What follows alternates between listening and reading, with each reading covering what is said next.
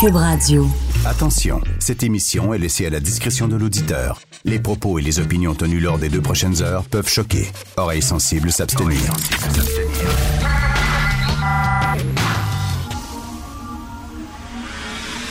Martino. blesser des gens. Politiquement incorrect.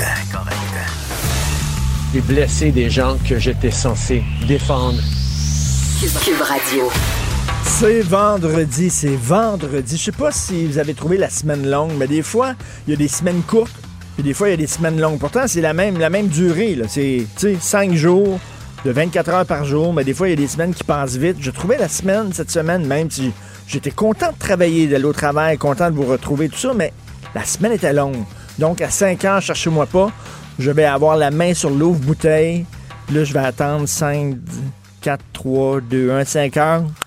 Boum! Ouvre la bouteille de vin. Bonjour. Bonjour, j'ouvre la bouteille de vin. À 5 heures, vendredi. Euh, C'est vrai, je suis ici. Je suis ici aux têtes enflées à Pas 5 ça heures. oui, ouais, tout le monde. Bon, on va s'ouvrir une bouteille. On va s'ouvrir une bouteille. Tiens, moi puis Master, on va s'ouvrir une bouteille. Puis. Alors, je ne comprends pas le PQ et Québec solidaire concernant le dossier de Frédéric Gaudreau qu'on veut nommer à la tête de l'UPAC. Le gouvernement veut nommer Frédéric Gaudreau à la tête de l'UPAC. Et euh, le PQ et Québec solidaire veulent pas. Ils veulent à tout prix un civil. On veut un civil. Pourquoi un civil, ce serait nécessairement meilleur? On peut-tu rien que nommer une bonne personne, la bonne personne à bonne place. Là, chez moi, là, ça prend une femme, ça prend un représentant de telle communauté, de tel groupe, de tel sous-groupe, de tel... Là, on peut-tu avoir la bonne personne? Tout le monde dit que ce gars-là, il est extraordinaire, Frédéric Gaudreau, il a monté les échelons, c'est un super policier, c'est lui qui était chef intérimaire après le départ de la Frenière à l'UPAC, il fait la job, on peut-tu nommer? Hey, un civil, si vous le savez comment c'est euh, dans la police, on l'a vu, les chicanes internes à la SQ, les chicanes internes à l'UPAC. Il faut que tu connaisses la culture de la police pour être chef d'un service de police. Il faut que tu comprennes le minding de ces gens-là, comment ça se passe et tout ça. Imagine- imaginez un civil qui arrive. Comment les policiers vont réagir? Qu'est-ce qu'il connaît la police, lui? Comment ça, il peut me diriger? Comment ça, il peut dire euh, quoi, quoi faire, quoi pas faire? Ils vont garder les bras croisés, ils vont le regarder venir, puis ils vont dire, toi, là, t'as pas de, t'as rien à me dire, t'as aucune autorité sur moi. Voyons donc, arrêtez, là, le PQ, là. Je comprends que Québec solidaire veulent un civil, là, OK, c'est correct, les soldats, on les connaît. Mais le PQ, là, on peut-tu nommer ce gars-là, puis passer à autre chose, s'il vous plaît? Ça prend deux tiers de l'Assemblée nationale pour le nommer. Tout le monde dit qu'il serait très bon. C'est le début des euh, grèves de jeunes euh, écoliers, d'étudiants, d'universitaires pour le climat. Ça a commencé en Europe. Euh, vous le savez que c'est vendredi prochain ici euh, au Québec. Je commencerai pas à chialer contre Greta et tout ça. Comme disait Gilles Proux, ça prend un symbole pour une cause. Ça a l'air que c'est elle, le nouveau symbole. C'est une cause importante. Euh, on chiale que les jeunes ne se mobilisent pas. Là, ils vont se mobiliser. C'est leur cause à cette génération-là et c'est tant mieux. Euh, ils, ils sont jeunes. Ils veulent une planète qui soit en santé. Je comprends tout à fait ça, mais toujours demander au gouvernement, faites quelque chose. Faites quelque chose pour le climat. Peut-on commencer par nous, faire quelque chose? Tu sais, mettons, l'hiver, moins chauffer dans la maison, puis porter des chandails de laine. T'as pas besoin de chauffer. Tu portes des chandails de laine dans la maison. C'est ça qu'on nous demande. C'est ce que Hydro-Québec dit tout le temps. Combien de gens vont avoir vendredi prochain à la marche des cellulaires? J'ai fait une petite recherche. Savez-vous qu'en 2040, là, on parle dans 20 ans, en 2040, les cellulaires vont dégager plus de gaz à effet de serre que tout le secteur du transport au grand complet. C'est-à-dire que nos cellulaires, tous les cellulaires qui existent et qui sont en fonction à travers le monde, vont dégager plus de gaz à effet de serre que toutes les autos, tous les camions et tous les trains en circulation. Qui va avoir un cellulaire vendredi? Ils vont tous avoir un cellulaire pour se prendre en selfie, puis envoyer des photos, passer photographier Greta, toute la gang. Internet dégage énormément de gaz à effet de serre parce que, bon, on utilise des centres de données, etc. C'est de l'énergie fossile, blablabla. Ça pollue énormément. Internet est une grande cause de pollution. On dit que, actuellement, Internet pollue plus que les avions. Tu sais, on nous dit, prenez pas l'avion, c'est polluant. Internet, actuellement, pollue plus que tous les vols d'avion à travers le monde. Est-ce que ces gens-là vont arrêter d'utiliser Internet? C'est bien beau de dire au gouvernement, adopter des lois. Mais, commence par te changer toi-même. Combien de gens dans cette marche-là vont avoir des vêtements qui n'ont pas coûté cher parce qu'ils ont été fabriqués à l'étranger, puis ces vêtements-là ont été transportés par camion et par avion? Peux-tu commencer, toi, par acheter local? Peux-tu commencer par moins utiliser ton temps de Faites un effort. Après ça, vous demanderez au gouvernement. Mais ça, c'est tout le temps le réflexe du citoyen, le gouvernement le gouvernement va tout changer, le gouvernement va adopter des lois. Ben, adopter des lois, tu sais, changez vos comportements. Si chacun nettoyait le porche devant sa maison, le village serait beaucoup plus propre. Vous connaissez ce, fameux proverbe-là. Alors, c'est bien beau, le marcher, puis dire au gouvernement, penser des lois, adopter des lois, mais combien de gens là-dedans vont se rendre à la manif en utilisant une auto, un autobus? Combien de gens vont fumer, tiens, là-dedans? C'est mauvais pour ta santé. ça, endommage bien plus tes poumons que l'entreprise avec des cheminées, les cigarettes que tu fumes. Combien de gens vont avoir des cellulaires? Combien de gens vont. Combien de gens mangent de la viande là-dedans? C'est très polluant de la viande. Avant de faire la leçon puis de demander au gouvernement, on peut faire des choses, nous autres, comme individus. On peut le faire, mais là, non, c'est tout le temps le gouvernement, le gouvernement, le gouvernement va s'occuper de ça. Alors, si je vais faire la marche en mangeant un burger avec mon téléphone cellulaire, avec une voiture avant, je ne dois pas y aller. T'es tout hein? de pas y aller. Ça va être mieux. T'es tout semaine, effectivement, t'es pas y aller. Mais tu vas pouvoir dire, par exemple, à tes amis, j'étais là. Ah, en selfie. J'étais là, on regarde les selfies, puis là, tu l'envoies, puis tout ça, puis tu sais, c'est super polluant. Ça me fait rire, ça. C'est ces gens-là qui sont hyper contradictoires. Vous écoutez politiquement incorrect. Martineau, franchement, même avec les cheveux gris, il reste un animateur très coloré. Politiquement incorrect. J'avais pas entendu euh, ces propos-là de Mario Dumont sur le suremballement. C'est drôle en maudit. C'est vrai. Le sac, le sac, c'est important. Là pas de sac dans les épiceries. Ben oui, puis tu regardes, toi, dans les rayons, là, tout est super suremballé, du plastique partout, tu sais. Ben, ton sac, c'est ton sac qui cause le problème. Très bon propos de Mario. Nous allons maintenant parler d'économie avec le chroniqueur économique Pierre Couture, journaliste à la section argent du Journal de Montréal et Journal de Québec. Salut Pierre. Salut Richard. Écoute, donc, on en a parlé l'autre jour, là, euh, possibilité d'un salon de jeu euh, sur la réserve des Hurons-Wendat. Là, ça a l'air que le, feu vert est donné pour ce projet-là. Ben, c'est pas fait, là. Attendez, attendez. Parce que la semaine dernière, ça a beaucoup brassé. Le maire Labaume est sorti parce que le maire Labaume a peur, lui, qu'un casino privé amène beaucoup de criminalité. Et euh, on avait parlé avec Conrad Sioui, lui disait que son projet était à Wendat, mais à Wendake, là, mais ça pourrait être ailleurs aussi. Alors là, s'il y a un déménagement, là, ils ont collé leur discours un peu sur le fait que s'il y a un déménagement du Salon de jeu de Québec, ben les Hurons voudraient peut-être faire voudraient être impliqués. Et là, ben, j'ai parlé au gouvernement, euh, ministère des Finances, Éric Girard, son attaché me dit, ben, on est prêt à collaborer. Pas plus que ça, je sais pas ce que ça veut dire, là. Attends, attends, excuse-moi, si c'est pas sur la réserve Huron-Wendat, pourquoi il faudrait impliquer cette communauté-là? Ben, eux veulent être impliqués. J'ai comme l'impression qu'ils se négocient quelque chose, là. C'est genre, si vous voulez pas qu'on soit impliqué dans un salon de jeu, parce que les Autochtones réclament hein, le droit, en fait, de euh, d'avoir leur propre casino, tu les as à ouais, mais si, c'est si c'est sur le réserve, ben oui, je comprends fort bien, mais si c'est pas sur le réserve, pourquoi soudainement le privé aurait le droit d'ouvrir un casino? On n'a pas le droit. Tout ce qui est casino, jeux, etc., ça doit être euh, Jeux et Loterie du Québec, ça doit être le gouvernement du Québec, sauf si c'est C'est très politique tout ça, parce que là, euh, si les, les Wendat, les, les Wendat ouvrent un casino à Wendake privé, avec des tables de jeu avec croupiers. Imagine-tu pour euh, Charlevoix? Parce que les gens de Charlevoix disent que si un casino qui ouvre à Québec, c'est la fin pour eux. Alors là, c'est tout, tout est politique. Là. On joue sur les mots, on essaie de.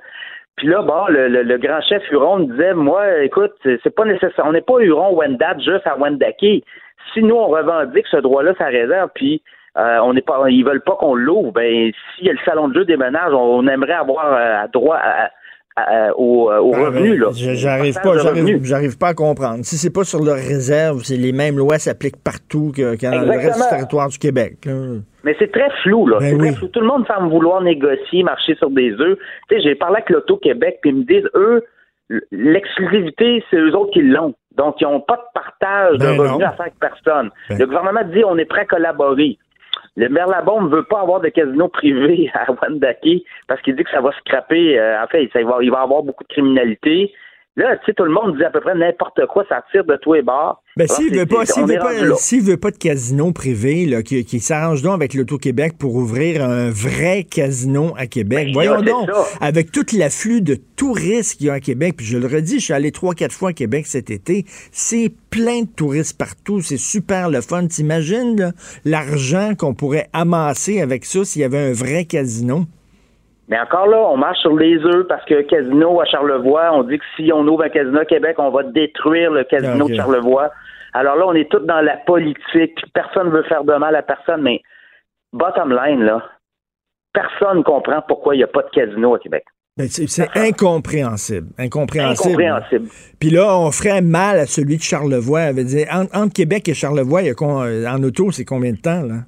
Ben, c'est à la Malbaie, c'est quoi? C'est plus d'une heure en voiture. Alors, euh, hmm. il y a beaucoup de gens de Québec partent hein, pour aller ben jouer au casino euh, de, de, Charlevoix. Alors, écoute, tout le monde semble se renvoyer la balle. Tout le monde veut collaborer, mais semble avoir un projet sérieux à Wendake. Les Hurons, euh, Wendat auraient un projet de casino.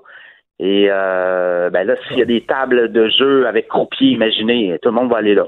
Écoute, on va parler de la crise des médias. ça n'a pas l'air à toucher Radio-Canada, ben, ben, la crise des médias, hein? Avec leur, nouvelle, leur nouvelle maison, le 25 millions de plus. C'est Pierre-Olivier Zappa qui a sorti ça. Ça va coûter 25 millions de plus cher. Les médias sont en train de crever la bouche ouverte.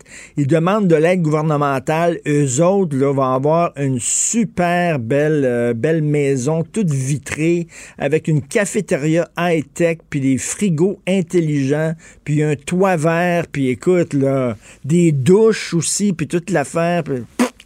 Il, roule carrosse. Mais bon, ça va pas, très bien à Transcontinental. Ben, Transcon vient de vendre hier, a vendu le journal Les Affaires, entre autres. Le journal Les Affaires, c'était quand même un journal de référence au Québec pour les euh, tout ce qui était économie. Là, tu vois beaucoup, beaucoup euh, de, pertes financières. Écoutez, là, on parle de. On, vend. En fait, c'est la famille Marcoux là, qui vend à Pierre Marcoux, qui est le fils du fondateur de Transcontinental. Lui, il rachète les, tous les journaux d'affaires, mais le journal des affaires va changer. on passe d'un hebdo à un mensuel, puis on couvre plus l'actualité économique comme on le faisait. On va devenir événementiel. C'est quoi ça? On met, ben, c'est, ça va être les événements. On va couvrir les événements. Et euh, tu vois, là, on remercie une vingtaine de personnes, 14 journalistes. Alors, tu sais, la salle, la salle de presse du journal des affaires, était quand même euh, c'était quand même une salle de référence au Ben oui, ben oui, moi, moi je lisais ça régulièrement. Il y a, quelque chose d'un peu ironique, puis je veux pas je veux pas faire de l'humour sur, sur, le dos des, des pauvres employés qui ont perdu leur argent, mais il y a quelque chose d'un peu ironique d'un journal qui, qui avait des chroniques pour aider les gens à, fructifier, puis à faire de l'argent, puis à se lancer en business, alors qu'eux autres mêmes, ça va pas pantoute, là. Et là, on constate comment la crise est profonde, là, parce que le journal Les Affaires, qui est spécialisé en économie, change complètement de vocation, va devenir un journal axé sur les événements. Alors, on va, on va, on va y aller avec la plug, puis on va y aller avec toutes sortes d'affaires, puis on va organiser des hmm. événements. Semblait-il qu'il y a beaucoup de revenus à faire là. Alors, on change complètement de registre et finit la, couverture des, nouvelles économiques. Alors, tu sais, c'est pas un bon message là, que l'on envoie au métier, puis à à la profession. Alors, 14 euh, collègues euh, qui hier se sont euh, fait dire ben tout bad, on change de on change de, de vocation puis on vous remercie. Tu sais toi puis tes collègues puis les, les, les, collègues de la presse qui suivent l'économie, vous faites bien votre travail dans le quotidien, mais tu sais toute toute grande toute grande ville, tout état un journal strictement tu sais exclusivement économique pour suivre l'économie, il me semble. Puis là, il y en aurait plus au Québec. C'est fini. Mais tu sais ça démontre aussi comment l'économie est pas bien euh, comprise non plus. Tu sais, avais le canal argent qui faisait ça aussi hmm. il y a quelques années, TVA ont fermé. On a ramené les pages argent dans le journal de Montréal, journal de Québec. Euh, Québécois investit beaucoup dans ce créneau-là.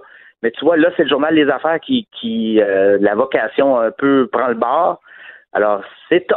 C'est ben, écoute, tu te souviens là, quand euh, l'idée était d'intégrer des, des, cours d'initiation à la vie économique à l'école, les syndicats ont capoté en disant Hey, vous ne transformerez pas nos jeunes en capitalistes, puis vous allez montrer à nos jeunes comment faire de l'argent, comme si l'argent c'était tabou. C'est notre bon vieux fonds catholique, ça.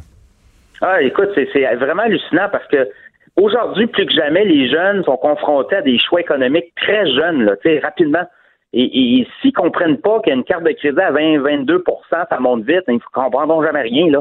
Puis tout, tout le, brainwashage qui se fait euh, d'un très jeune âge, achetez-vous des iPhones, puis c'est bien beau, là. Tu payes ton ben iPhone. Oui, les cartes de fidélité, les cartes de fidélité dans les magasins. Ah oui, il faudrait montrer aux jeunes comment ça fonctionne, comment on se fait fourrer avec ces cartes-là aussi. Mais juste comment Facebook fonctionne, tu sais, euh, c'est pas gratuit là dans la vie. Alors tu sais, il y a tout ça, puis ben écoute, euh, la trappe, euh, la trappe, le trou noir semble euh, sans fin là, pour le journalisme. On est, on est vraiment des analphabètes économiques au Québec. Écoute rapidement le, grand euh, patron fondateur de Facebook, Zuckerberg, qui a rencontré Donald Trump à la Maison Blanche. Ils vont discuter notamment, de quoi? notamment des sénateurs. Il a rencontré beaucoup d'élus en, privé hier à, Washington. Il s'est fait brasser les oreilles, qu'on nous dit. Et Zuckerberg a refusé parce que là, les gens disent ben là, c'est trop gros là. Euh, Facebook, WhatsApp, euh, Instagram, peux-tu démanteler quelque chose? Parce que là, c'est ça aussi, on pense pouvoir. En tout cas, les, élus américains aimeraient ça que Facebook soit démantelé parce qu'ils le trouvent trop euh, dominant. Et ils ont donné quand même 5 milliards d'amendes récemment aux États-Unis. Au Canada, il n'y a rien eu hein, en passant. Hmm. Et aux États-Unis, Zuckerberg a dit non, non, non. Moi, le, mon modèle d'affaires, c'est Facebook, Instagram et WhatsApp et n'a pas l'intention de, démanteler ces entreprises, mais toute la donnée que ces gens-là accumulent sur vous, ça en est des choses qu'on pourrait montrer aux jeunes d'un cours d'économie. Ben oui. Toutes les plateformes qui viennent chercher de l'information, du data, puis ils détiennent tellement d'informations sur vous qu'ils connaissent mieux votre profil d'investisseur que votre conjoint, votre conjoint. C'est fou, à hein, quel point les jeunes, euh, c'est les premiers à gueuler contre euh, le capitalisme, puis les néolibéraux, puis les grandes entreprises, puis alors que eux autres même donnent leurs données personnelles, permettent justement aux grands de ce monde, les Facebook, les Apple, les Google, de s'enrichir au bout. Là. Facebook disait qu'un abonné Facebook rapporte en publicité là, euh, plus de 12 dollars hein? à Facebook par trimestre. Par trimestre, OK. oui. Tout ce que vous faites, là, tout ce que vous faites, où vous allez, ben, Facebook prend des données sur vous, puis est capable de revendre ça à des banques de, de, de, de, publicitaires qui, eux, bon, sont capables de vous cibler par de la publicité. Donc, c'est très, très payant, le, modèle de gratuité d'accumuler de la donnée sur les ben, clients, puis après ça, de revendre ça à des publicitaires. Merci beaucoup, Pierre Couture. On va continuer à te lire dans les pages argent du Journal de Montréal, Journal de Québec. Politiquement incorrect. À Cube Radio et sur LCN, le commentaire de Richard Martineau avec Jean-François Guérin. Cube Radio. Salut Jean-François. On va attendre. On va attendre notre cue, comme on dit. Euh, Richard, euh, cette crise-là du blackface, on se demande quelle ampleur ça va prendre? c'est fou, c'est vraiment euh, super gros, mais c'est surtout à l'international. On s'entend, sa réputation est très entachée. Je lisais encore dans le Figaro ce matin euh, un texte d'opinion qui disait faudrait que euh, Justin Trudeau arrête de faire le clown. on en a beaucoup parlé. J'ai trois choses à dire. Je veux revenir là-dessus. J'ai trois choses à dire. Premièrement, parce que j'ai vu la Ligue des Noirs du Québec qui a dit non, Justin Trudeau n'est pas raciste. Monsieur Brown de la Ligue des Noirs du Québec. Euh, dans le journal de Montréal aujourd'hui, page 8, on voit qu'à Edmonton, il y a un homme noir qui tient un écriteau en disant Justin Trudeau is not racist. Moi, je me dis, si ça avait été un conservateur, si ça avait été Maxime oh. Bernier, je suis convaincu qu'il y a un deux poids, deux mesures là-dedans. Écoute, Jean-François, j'ai revu le vidéo que Global News a diffusé hier non seulement il y a un gros blackface, mais regarde-le bien, on dirait qu'il imite comme un primate. Il se promène un peu comme un singe. Je suis désolé, mais si ça avait été ah quelqu'un du Parti conservateur, ça n'aurait pas été la même chose. Rappelez-vous, l'an dernier, il y a une journaliste qui a accusé Justin Trudeau d'avoir eu des gestes inappropriés à son endroit au début des années 2000. Ça a l'air qu'il l'aurait tâté, il l'aurait ploté, tout ça. Qui parle de ça aujourd'hui? Absolument personne. On dirait que lorsque c'est Justin, on y pardonne plus. Moi, je suis convaincu qu'il y a deux poids, deux mesures.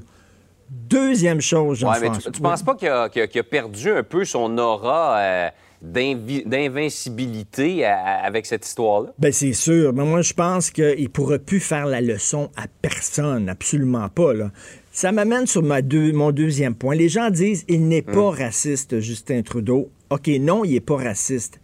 Reste qu'il a une certaine condescendance.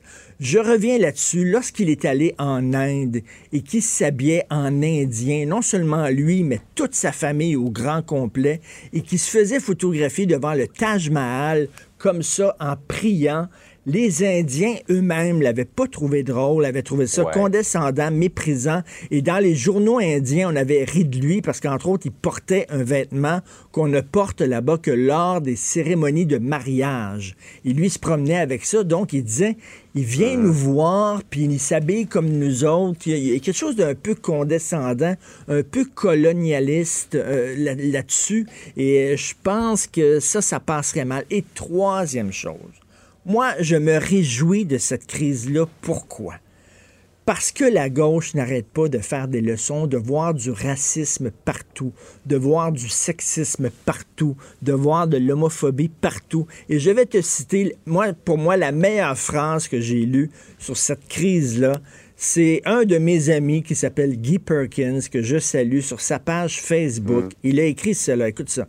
Le scandale du brown face euh, démontre que la gauche a tellement miné le terrain de la rectitude politique qu'elle marche maintenant sur ses propres mines.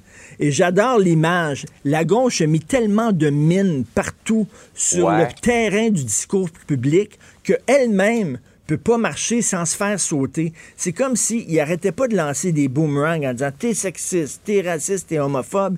Et tous les boomerangs qu'ils ont lancés leur reviennent en plein front.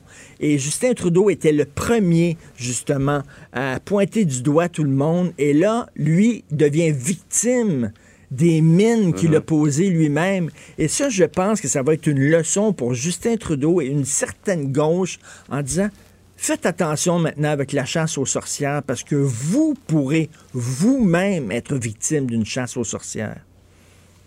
Donc, la gauche serait l'artisan de son propre malheur ben, euh, dans ce dossier-là. À force de- d'étirer l'élastique, là, souvent, là, ça te revole en pleine face. Et je pense que maintenant, tout le monde est un petit peu tanné de ces affaires-là, qu'on sort là, des vidéos, puis des photos, puis tout ça. Puis euh, se calmer un peu le pompon, tout le monde. là. Et peut-être, il y a des gens qui disent, il est temps qu'on parle des vrais enjeux, des vrais sujets. Peut-être que le scandale de SNC-Lavalin est peut-être pas mal plus grave que cette histoire-là. On verra, euh, on verra si ça, ça va survivre au week-end, mettons. Oui, un petit mot rapidement en terminant, euh, Richard, sur euh, les marches sur le climat. C'est partout dans le monde. Ça va culminer à New York ce matin. partout dans le monde. On sait que c'est vendredi prochain euh, à Montréal. Et je, Ouais. je le redis tout le temps, là, c'est bien beau de dire au gouvernement, euh, prenez, adoptez des lois, adoptez des législations pour rendre le monde plus vert. Mais qu'en est-il de notre responsabilité personnelle? Et j'ai très hâte de voir dans les marcheurs de Montréal combien va porter, on on pourra pas le savoir, mais combien de ces gens ont des vêtements qui coûtent pas cher parce qu'ils ont été fabriqués à l'étranger. Ces vêtements-là ont été transportés en avion, ont été transportés euh, en bateau, en camion. C'est polluant. Combien vont avoir un cellulaire? Le nombre de gens qui vont avoir des cellulaires, c'est Ouais. très polluant, un cellulaire.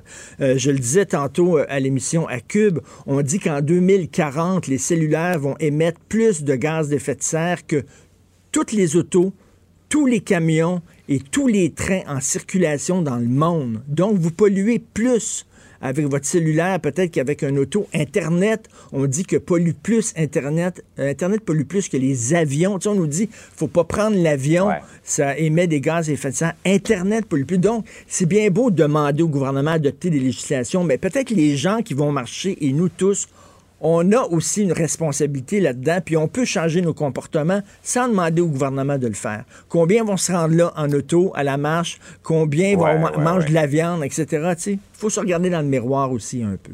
Exactement. Hey, merci, Richard. Un excellent week-end tout le monde. semaine. Salut. Salut. Du Trisac.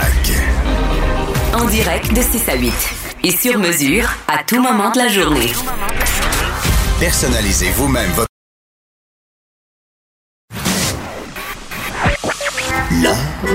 dans la manière. Non, c'est pas de la comédie. C'est politiquement incorrect avec Martineau.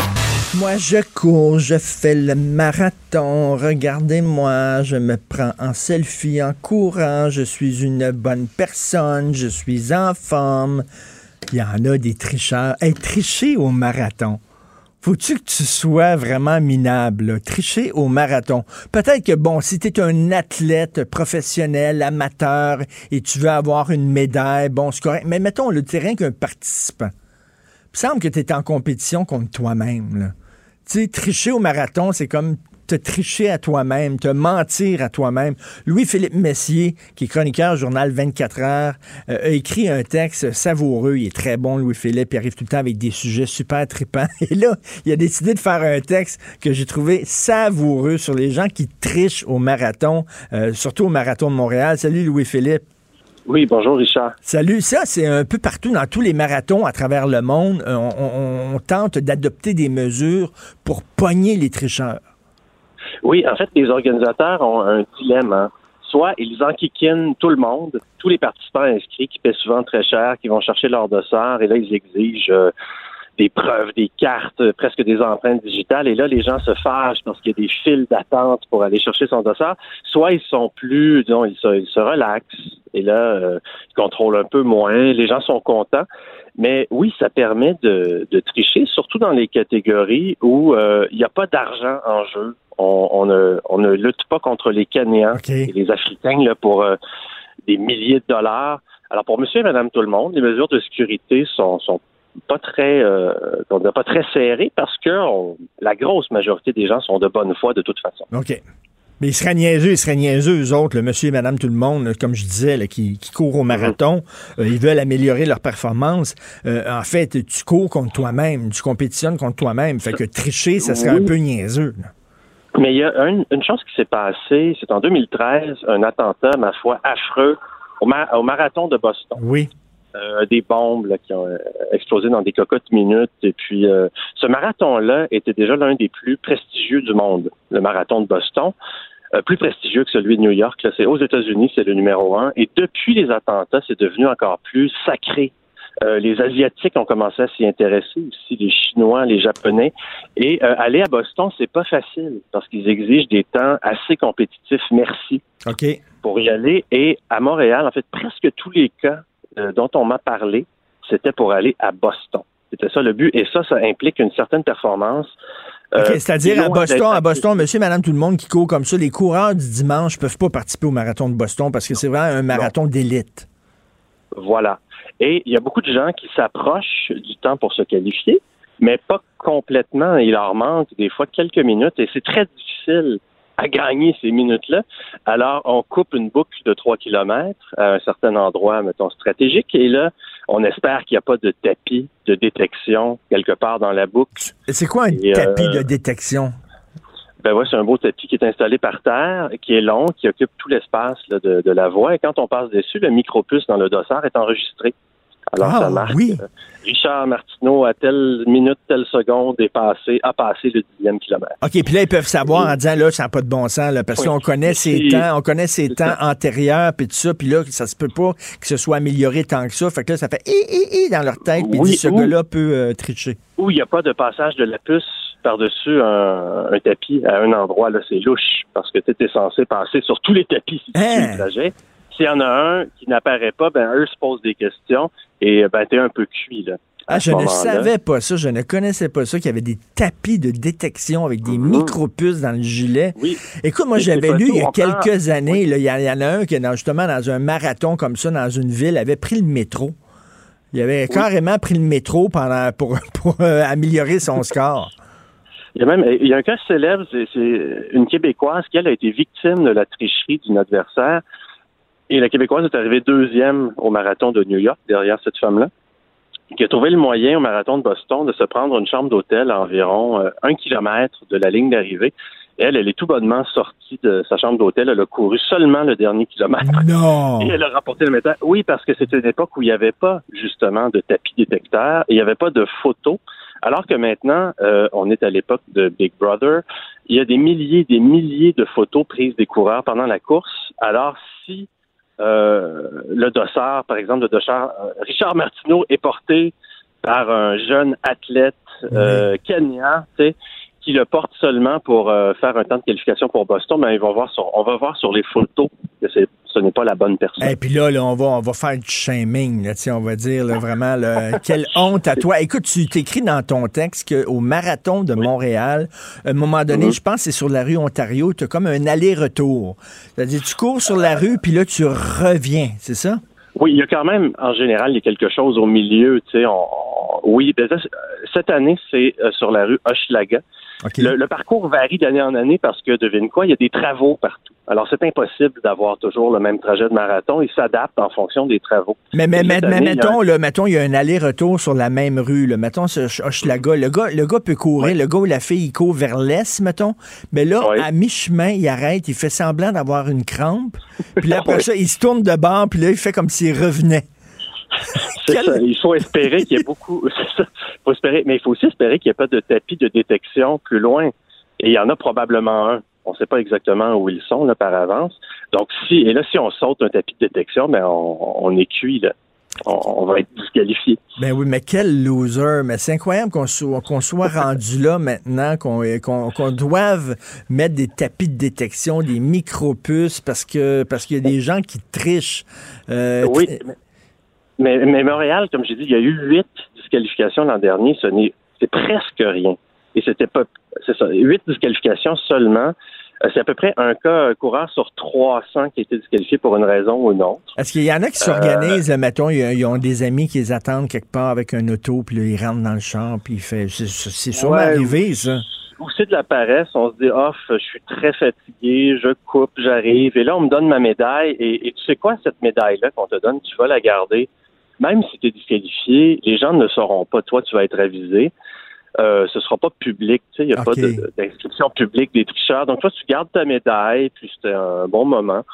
Euh, et en parlant de médailles, à Mexico, le marathon de Mexico a produit, produit des médailles qui étaient euh, chacune des, des, lettres Mexico M, E, X. Bon. Chaque année, c'était une lettre différente. Et là, les collectionneurs se sont emballés et les gens se sont inscrits au marathon seulement pour avoir la médaille. Donc, il y a eu un volume de tricherie euh, ridicule de 13 000 disqualifications il y a deux ans. Et l'an dernier, ils ont pris des mesures plus serrées. Il y a eu seulement 2000 disqualifications. Tout ça pour avoir les médailles qui formaient des lettres. Et euh, maintenant, les, médailles forment un casse-tête. Et là, après euh, X nombre d'années, on va pouvoir assembler les médailles pour former un casse-tête. Incroyable. Mais moi, je trouve qu'il devrait avoir le tableau de la honte, où on met ton nom puis ta photo, puis les gens peuvent lancer des tomates en huant, en disant ouh, le tableau de la honte. merci Louis-Philippe Messi, c'est un sujet euh, hilarant. Merci beaucoup. Ça fait plaisir. Les chroniqueurs au journal 24 heures. Tu sais, le gars, il fait. Le, gars, il n'est pas un coureur d'élite. C'est pas un marathonien d'élite. C'est pas quelqu'un qui fait plusieurs marathons puis qui, qui, qui essaie d'avoir des médailles puis des bourses et tout ça. C'est rien qu'un monsieur, madame, tout le monde, mais il veut impressionner ses amis. Fait qu'il triche. What a loser. Vous écoutez politiquement incorrect. Martineau et l'actualité, c'est comme le yin et le yang. Impossible de dissocier. Politiquement incorrect. Nous parlons avec l'excellent blogueur Steve Fortin, chroniqueur, blogueur au Journal de Montréal, Journal de Québec. Salut Steve. Hey, salut, comment ça va? Ça va très bien. Toi, là, qui, qui épluche tous les journaux, euh, qui regarde surtout souvent euh, l'actualité, euh, comment c'est joué dans le reste du Canada et comment c'est joué au Québec. L'histoire du fameux blackface, brownface de Justin Trudeau, c'est fou encore comment on voit les deux solitudes. Oui, c'est assez. Euh, ben, il y a quelque chose là-dedans. il y a une dichotomie qui, euh, qui est assez révélatrice de quelque chose. Euh, je vais te dire, oui, c'est vrai. J'ai regardé beaucoup, beaucoup dans le Canada anglais, puis j'ai commencé à acheter mon nez aussi un peu aux États-Unis pour voir le texte d'hier, publié hier dans la journée de Melissa Gismondi dans le New York Times. je veux dire, il y, a, quelque chose là-dedans. Je l'ai relayé ce matin en me levant. Qu'est-ce qu'elle dit? Euh, écoute, dans, ce texte-là, dans le New York Times, ce qu'on dit, c'est que euh, Justin Trudeau n'est pas euh, celui que vous pensez qu'il est. Donc, le, texte lui-même, le titre, le titre est assez catastrophique. Ben c'est le New York Times, c'est le, titre, là, The Downfall of Canada's Dreamy Boyfriend. Donc, la chute du, de, ce beau genou qui, qui, est au Canada, que tout le monde, dont tout le monde passait aux, États-Unis, qui était, qui était, tu sais, le, le, premier ministre modèle comparativement à Trump et tout ça. dans ce texte-là, j'ai compté six fois que le mot raciste revient. Euh, écoute, c'est vraiment catastrophique pour l'image du premier ministre. Mais le, plus drôle là-dedans, puis euh, je veux dire, je, lisais dans le Devoir, euh, on, on l'a très bien exprimé aussi dans le Devoir ce matin. Le plus drôle là-dedans, c'est que il est pardonné au Québec, puis il est houspillé dans le Canada ben anglais. oui. et, on le voit ça. je veux dire, il y a, il y a cette espèce de de, de drôles de réactions. C'est comme si euh, de voir tout le monde taper sur euh, Justin Trudeau, ben là, tout d'un coup, il est devenu sympathique aux yeux des Québécois. En tout cas, ça a l'air de plusieurs Québécois. Et, euh, c'est drôle parce que ça pourrait même lui redonner d'une certaine façon un peu de un peu de kick, un peu de jump si on veut, même le rendre un peu plus sympathique pour des, des gens qui disent ben là franchement à tout taper dessus comme ça, ça n'a pas d'allure. c'est il euh, y, a, quelque chose là-dedans là je sais pas des fois je me dis mais on, est vraiment on est vraiment bipolaire ah oui c'est incroyable mais, mais, écoute on, on est on a l'indignation en géométrie variable parce que moi je suis convaincu je suis convaincu que si c'était Maxime Bernier ou si c'était quelqu'un du Parti conservateur la réaction au Québec ne serait pas la même non seulement elle ne serait pas la même, mais il y, a, certains médias aussi qui auraient, qui auraient réagi de façon différente. Euh, puis, tu sais, toute proportion gardée, j'ai pensé, moi, euh, à, comment on avait réagi dans certains médias il y a quelques, il y a, il y a, plus d'un plus d'un an de ça, là, il y a quelques années de ça, euh, à deux tweets qui avaient été lancés, un par le, le, le, premier ministre Justin Trudeau, qui avait lancé son fameux tweet où il, il, disait littéralement, bon ben voilà, la frontière est là, si vous n'êtes pas content, vous allez pouvoir venir. Dans le Canada anglais, il y a des commentateurs qui avaient dit, ben voilà, Justin Trudeau vient de faire exploser la frontière du sud du Canada. Et, et le tweet de Jean-François Lisée, où il, qui était un peu, si on veut, là, sarcastique, où il parlait de, mettre une clôture, une assiette ou quelque chose. Moi, je me souviens, là, euh, d'ailleurs, d'une, d'une fois, là, à Midi Info, à l'émission de Michel Cog, il avait été tellement, tellement virulent, euh, ça avait aucun bon sens, puis on était tombé dessus. Je dire, là, Jean-François Lisée, là, c'était l'homme à abattre, puis ça a tout du bon sens, quelle intolérance. Mais pourtant, on avait très peu parlé du, du tweet de Justin Trudeau, puis des ramifications de ça. Il y avait vraiment eu une, une, différence dans le traitement de ces, de ces deux événements-là. Et mm, je suis, mm. comme toi, absolument certain que s'il avait fallu que ce soit Yves-François Blanchette ou sinon euh, Maxime Bernier qui, qui, qui avait fait, qu'on avait pris comme ça, euh, la réaction aurait été différente et effectivement, le traitement dans certains médias aurait été différent. Ça, j'en suis moi aussi très convaincu. Écoute, la Ligue des Noirs, habituellement, la Ligue des Noirs, ils sont très susceptibles. Puis là, la Ligue des Noirs dit non, il n'y a pas de problème et tout ça. Je suis désolé, mais le troisième vidéo, oui, il était jeune. C'était au début des années 90, c'était dans les années 90, mais tu sais, il a vraiment la face très noire. Euh, il, prend des, des poses un euh, peu simiesques, un peu, tu sais, je sais pas. Comment ça que la Ligue des Noirs dit il n'y a rien là? Je, veux, je, veux, je veux dire quelque chose là-dessus, par exemple. L'histoire du, euh, l'histoire du recul dans le temps, là, là-dessus, Lise Bissonnette, hier, je parlais de Midi Info, à grand angle, Lise Bissonnette, on n'a pas assez parlé de ça, mais elle, elle a soulevé quelque chose qui est très important. Le 22 août, j'en parlais dans mon texte d'hier, le 22 août, toute la gang des conservateurs était donc, euh, des, libéraux étaient donc contents. On disait, voilà, on a déterré une vidéo de Andrew Scheer, euh, il était contre le mariage gay, puis on a, on, a envoyé ça à tous les médias, puis on se bombait le torse, on disait, voyez c'est qui le, chef conservateur, il est contre le mariage gay, ben il était tout empêtré avec l'histoire aussi, euh, si on veut, là, de, l'avortement ici, mais il avait 26 ans quand il avait fait ce discours-là, Andrew Scheer. Donc là, quand on me dit, oui, mais Justin Trudeau n'avait que 29 ans, excuse-moi, là, quelques années après, il préparait, il y avait 29, à 33, 34, il préparait son entrée au Parti libéral. Ben oui. Et euh, sept ans plus tard, il était député.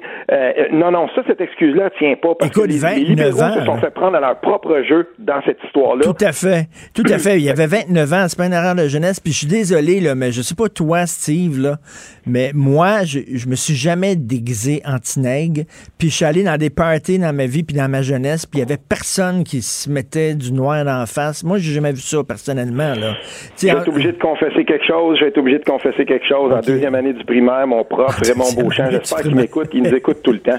Mon prof Raymond Beauchamp m'avait peinturé à face en bleu, puis j'étais une goutte d'eau dans une pièce de théâtre euh, où euh, on parlait des, de la première fois qu'on parlait qu'il y avait. À, l'époque, là, c'était les pluies acides, hein, on se souvient. Oui. Puis euh, écoute, garde, j'avais la face tout peinturée en bleu, mais la photo est tellement mauvaise qu'on dirait que c'est noir. Mais en fait, j'étais une goutte d'eau. J'ai une couple de mes chums en ce moment qui ont vu cette photo-là, qui sont qui sont crampés bien parce que c'était très, très rigolo, cette photo-là. Mais non, moi non plus. C'est... Mais, mais, mais tu sais, Steve, Steve, là, l'affaire, il est-tu raciste? Je sais pas, je pense pas qu'il est raciste, mais il y a une affaire, par contre. Il y a une affaire, par contre, Steve il est condescendant. Parce que son voyage en Inde, de, euh, toute la famille va s'habiller en indien, puis on va aller devant le Taj Mahal, puis on va se faire photographier en priant, puis on va être nu-pied. Même les Indiens là-bas l'avaient pas trouvé drôle, avaient trouvé ça un peu méprisant. Et d'ailleurs, on avait reproché qu'il portait des vêtements qu'on ne portait en Inde que dans des grandes cérémonies de mariage et tout ça. Les gens avaient trouvé ça ridicule, mais non seulement ridicule, mais un peu blessant, puis un peu condescendant. Il y avait quelque chose du, du colonialisme qui descend chez les sauvages, puis on va s'habiller comme vous pour que vous nous compreniez. Borderline. Là, Richard, tu as un point là, et permets-moi de, de, dire justement qu'un des articles les plus percutants, écrit en français, qui émanait de la France, si je me souviens bien, c'est dans le Libé, Libération, euh, où le titre, le titre était, il est facile à retrouver, euh, il faudrait que le premier ministre du Canada cesse de faire le clown.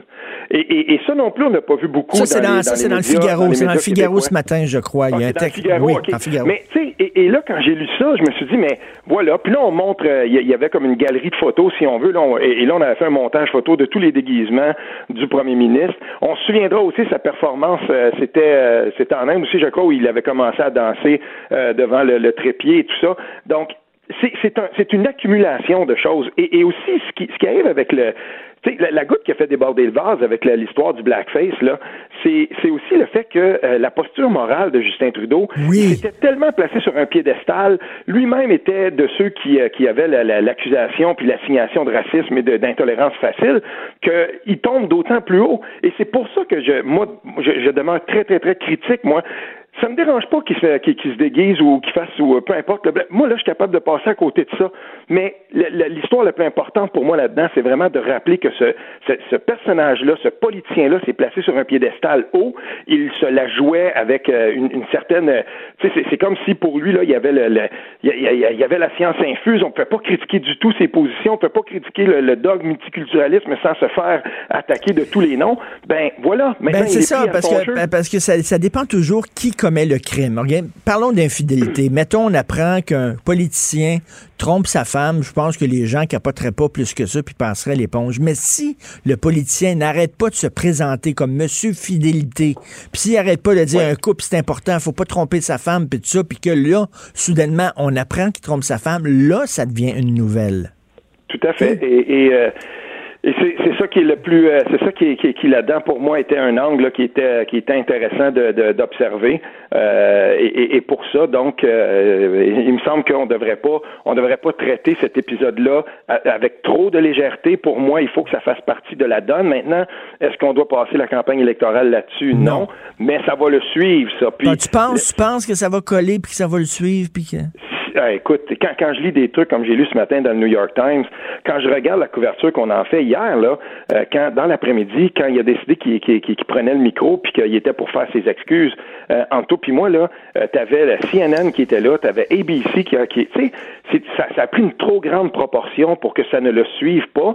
Et s'il était réélu, la prochaine fois qu'il va se présenter devant les autres personnes, euh, je sais pas moi les autres gens du G7 ou quand il va se promener, l'image comme telle, peu importe le résultat de la prochaine élection, l'image de Justin Trudeau, ça, va lui coller à la ah peau. Parce qu'ailleurs, là, on n'a on a pas badiné avec ça, l'histoire du blackface. Ailleurs, on a vraiment vu ça comme un affront. Euh, et, et, je vais te dire, il y a même, je me souviens plus le nom du révérend aux États-Unis hier. Euh, il s'est prononcé Al Sharpman, je pense que c'est ça son nom. Euh, tu sais, je veux dire lui-même. Ah oui, Al Sharpman, ok. Oui, un, des représentants du mouvement noir aux, États-Unis. Eh oui. Je veux dire, ça détonne tellement avec qu'est-ce qu'on entend par, par exemple aussi du rappeur Webster qui avait été un dessus qui avait tombé sur Robert Lepage. Puis là, d'un coup, ben non, là, il faudrait donner l'absolution ben inconditionnelle à Justin Trudeau. J'ai de la misère avec ça. T'as tellement raison, mais c'est une, tu sais, comment on appelle ça en anglais? Cautionary tale. C'est une leçon de morale à une mhm. certaine gauche euh, qui fait la leçon à tout le monde, qui voit du racisme et du sexisme et de l'homophobie partout. Et faites attention parce que l'élastique va peut vous péter en pleine face. Et là, on Allez voit... Voir allez voir le commentaire d'un politicien qui n'a pas été élu, en fait, là, mais d'un des, des, hommes politiques que je respecte le plus au Québec. Euh, à l'époque, c'était un orphelin politique. Allez voir le commentaire sur Facebook de Paul Saint-Pierre Plamondon par rapport au silence de cette gauche-là. Excellent. Ce, monsieur-là l'a exprimé de manière brillante, il l'a ah expliqué intelligemment.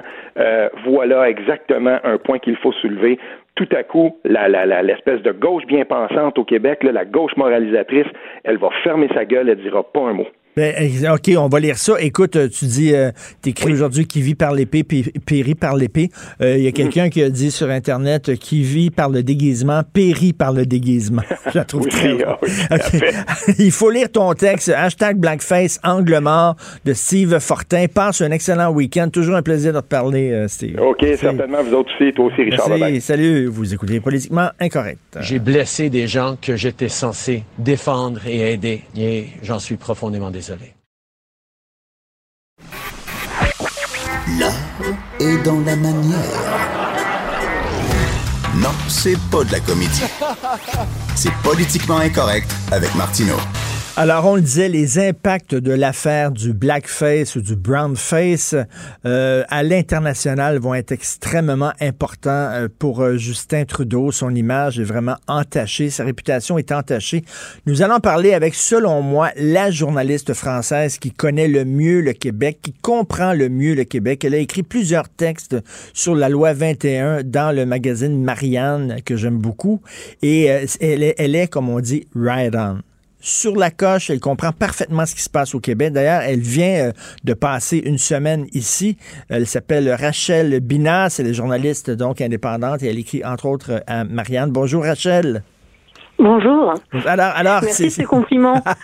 c'est tout à fait bien senti euh, et, euh, honnête.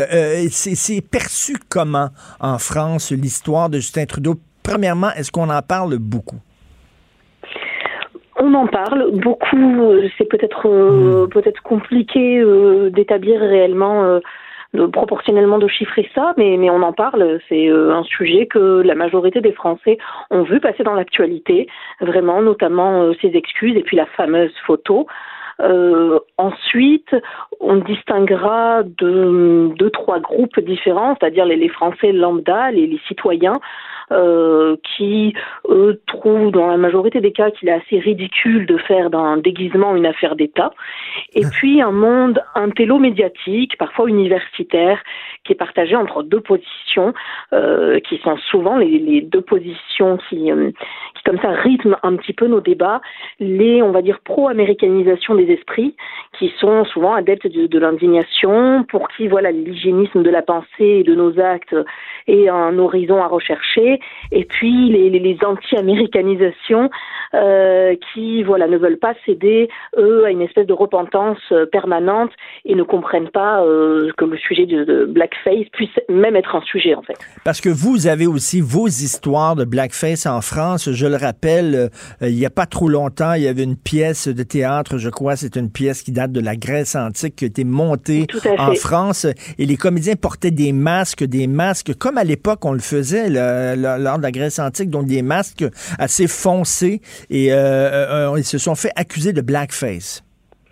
Exactement, ils se sont fait accuser de blackface alors qu'en fait bah, il s'agissait d'une pratique millénaire. Hein, le fait de jouer avec avec des masques. Le metteur en scène s'est excusé, était extrêmement gêné de la chose. finalement, voilà, la, pièce a été montée autrement. On a eu d'autres affaires, hein, un joueur de foot, euh, Griezmann, qui également s'était euh, grimé en noir, et la polémique a éclaté également, sachant que c'est quelque chose, en fait, ça on le partage, je crois, avec les Québécois, euh, d'assez récent. Il y a encore cinq ans ou dix ans, personne ne connaissait même la signification de blackface, on n'en parlait pas. On se déguisait, il arrivait, on se déguisait au carnaval de Dunkerque, grand carnaval français, parfois en se grimant, et c'était pas du tout l'objet d'une quelconque polémique.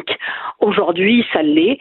Euh, ça l'est parce que voilà l'histoire euh, qui fait sens en Amérique, dans, le sud des États-Unis, euh, ben, n'est pas celle en fait de la France, mais aujourd'hui ni celle du Québec ou du Canada, mais elle est aujourd'hui importée.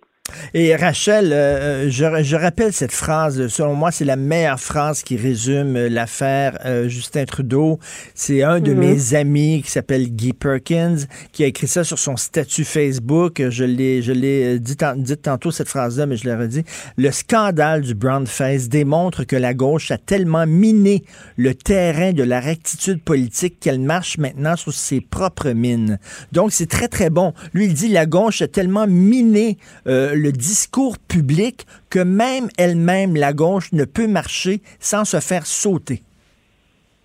Oui, Oui, parce qu'en fait, euh, si vous voulez, avec euh, cette espèce d'indignation dès qu'une personne se grime, ben, ça entraîne des comportements autodiscriminants. C'est-à-dire que ça renvoie les individus à leur couleur de peau. On pensait que c'était euh, c'était quelque chose, c'était un travers, parce que très souvent, en fait, il, y a quelque chose de, racial et de racialiste derrière. C'est un travers qu'on avait dépassé. On était allé au-delà. C'était des, des, voilà un schéma qu'on qu'on avait réglé. Or aujourd'hui, cette idéologie euh, plutôt présente à gauche, vous l'avez bien dit, et multiculturaliste, ben, elle renvoie les gens, elle renvoie les individus à leur propre identité et en, réduisant cette identité à leur couleur de peau, à leur race. Et, voilà, derrière ce blackface, on peut voir que il y a une chose, c'est l'antichambre de l'appropriation culturelle, de ce qu'on appelle comme ça aujourd'hui, et qui encore une fois euh, n'existait pas il y a 5 ou 10 ans. Et, là, euh, on associe beaucoup la chasse aux sorcières, vous savez, de voir des, du racisme partout, de voir de la xénophobie partout, de voir de l'homophobie partout. Euh, euh, c'est ce genre de pureté du discours. On associe ça beaucoup aux universités américaines. On se disait pendant longtemps que la France était protégée de ça, mais le virus commence à vous contaminer aussi en France. Tout à fait. Dans des proportions qui sont moindres, hein, qui ne sont pas comparables mmh. à la situation du Québec, encore moins à la situation des États-Unis, hein, parce que là, ça va encore plus loin. Mais en effet, euh, je le disais, il y a une importation de ces idées américaines euh, qui nourrit les idéologies multi, l'idéologie multiculturaliste et que nous, on voit arriver. Voilà, en France, on a, euh, on a sur un certain nombre de sujets une liberté d'expression qui est de plus en plus réduite. et très souvent, les gens qui ont des positions que l'on juge voilà différentes des nôtres, eh ben sont affublés euh, de, de qualificatifs euh, que tout le monde voudrait fuir, c'est-à-dire accusations en racisme, en euh, xénophobie, etc. Ça, ça, ça se développe de plus en plus en France. Sur un certain nombre de sujets, il est difficile d'avoir une position qui qui est distinct, qui diverge de la, de la norme. La norme étant établie pas mmh. selon des, les critères des Français euh, lambda, hein, mais selon euh, une forme d'élite, et je dis ça euh, sans, sans aucun mépris hein, à l'égard de ce monde, c'est-à-dire d'une élite, ce qui domine le débat public, un certain nombre de médias et puis, et puis de figures universitaires. Et au-delà de l'affaire Justin Trudeau, on va laisser euh, tomber ça. Puis pendant que je vous ai au bout mhm. du fil, je vais profiter de votre présence. Euh, je lisais Valeurs actuelles, bon, un, magazine de droite euh, en France qui publie un très gros dossier sur le racisme anti-blanc. Voilà un autre sujet très délicat. On dit que dans certains quartiers où les blancs sont en minorité, les blancs maintenant souffrent de racisme. On les appelle les, les, les faces de craie, les jambons beurre, mhm. etc. Est-ce que c'est vraiment, euh, est-ce que c'est vraiment un phénomène qu'on peut noter en France? Ça existe, tout à fait, ça existe dans un certain nombre euh, de, quartiers, vous l'avez dit, euh, où on a une immigration assez forte qui rencontre des problèmes d'intégration ou d'assimilation selon le terme que l'on préfère. en effet, il y a un certain nombre de, de communauté en fait parce que ben, parce que c'est la loi de, de, la majorité ou de la minorité euh, qui, qui est présente euh, qui sont l'objet de discrimination ou de racisme. Ça peut être les personnes juives ça peut être également les personnes blanches euh, ou en tout cas euh, considérées comme telles et qui sont en effet euh, qui font face à des, des injures des insultes etc mmh. ça euh, ça bien sûr ça, ça existe en France vous avez écrit euh, deux, trois textes tout à fait euh, formidables sur la loi 21. Vous comprenez mieux la loi 21 que certains Québécois. Euh, oh. Vous, ça doit, ça doit vous, vous, vous, devez trouver ça un peu rigolo de voir à quel point c'est controversé la loi 21 au Québec, alors que quand même c'est une loi très, très, très timide et très modérée comparée à votre loi sur la laïcité. Oui, alors je, je ne retiendrai pas trop parce qu'en France, on n'a pas réglé quand même la question de la laïcité. On a pas mal de problèmes qui se posent aujourd'hui, des revendications avec lesquelles on voilà qu'on a du mal à gérer. Euh, euh, des, des, positions qui sont antagonistes, qui se, qui se présentent à nous. Donc je pense qu'on n'a vraiment pas de leçon à donner forcément aux Québécois. Maintenant, en effet, euh, nous on a, si je puis dire, un petit peu d'avance euh, quant à la question de la laïcité, parce que c'est quelque chose qui est extrêmement prégnant en France, euh, peut-être plus que dans la plupart des pays. D'ailleurs, le, le mot laïcité est difficilement euh, traduisible. Euh, c'est l'une de nos spécificités, comme certains fromages, etc. euh, il est vrai que ce qui à chaque, interpelle beaucoup les Français, c'est ce que vous appelez la clause grand-père, c'est-à-dire le principe des droits acquis, ben la non-rétroactivité euh, de la loi, pour deux choses. Euh, déjà parce que bah, le principe de non-rétroactivité chez nous, il reste vraiment exceptionnel. Euh, et puis parce que on a l'impression outre-Atlantique qu'aujourd'hui, maintenant que l'application a lieu, ça cause plus de problèmes qu'autre chose.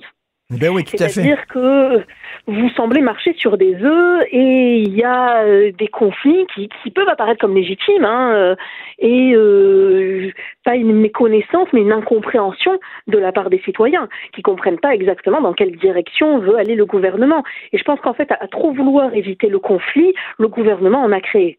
Et euh, en terminant, euh, je ne sais pas si vous avez vu ça, mais c'est tout à fait récent. Là, euh, on apprend que quatre enseignantes ont décidé, des nouvelles enseignantes ont décidé de d'abandonner, de, d'enlever leurs signes religieux pendant pendant leurs heures de travail pour pouvoir travailler. Donc ça fonctionne. Là, elle est appliquée, puis il y a des gens qui respectent la loi. Ils sont capables d'enlever leurs signes religieux pendant les heures de travail. Bien sûr, le, de toute façon, ils, ils, sont entièrement capables. Nous, en France, c'est ce qui se passe aussi. Hein. Vous avez un certain nombre d'enseignants ben, qui enlèvent, par exemple, des enseignantes qui portent le foulard, qui l'enlèvent avant euh, l'entrée euh, dans l'établissement scolaire et qui le mettent à nouveau une fois sortis. Euh, les musulmans sont des gens tout à fait civilisés, qui savent très bien se comporter et respecter les règles. Et puis ensuite, je crois qu'il y a ceux aussi au Québec qui ont fait peut-être le choix de partir, pour qui bah, enlever le, foulard est quelque chose de trop fort, trop violent pour eux. Et puis ils ont choisi de rejoindre le Canada, qui est adepte voilà d'une, d'une qui a une vision multiculturelle. Et, euh, et voilà, et c'est un pays dans lequel ils se sentent plus épanouis. Et, et c'est un choix qui peut aussi se comprendre. Et d'ailleurs, la grande majorité des, des, des, musulmans en France respectent et tiennent à la loi sur la laïcité. Merci beaucoup, euh, Rachel Binas, une amie du Québec, quelqu'un qui nous comprend bien. Merci, Rachel Binas, qu'on peut lire dans le magazine Marianne. Vous écoutez Politiquement Incorrect. Martino, le seul qui peut tourner à droite sur la rouge à Montréal. Politiquement incorrect. Mais c'est politiquement correct de l'écouter. Thérapie de couple. Pourquoi est-ce que tu ne le fais pas maintenant? Thérapie de couple. Les relations de femmes, ça touche tout le monde. On en parle chaque semaine. Anti-couple avec euh, ma femme, Sophie Durocher. Salut Sophie. Fais attention parce que quand tu dis anti-couple, on a l'impression que tu dis anti-couple. Non, un, petit couple. Ah, OK. Des petits couples. On va parler d'amitié aujourd'hui, OK?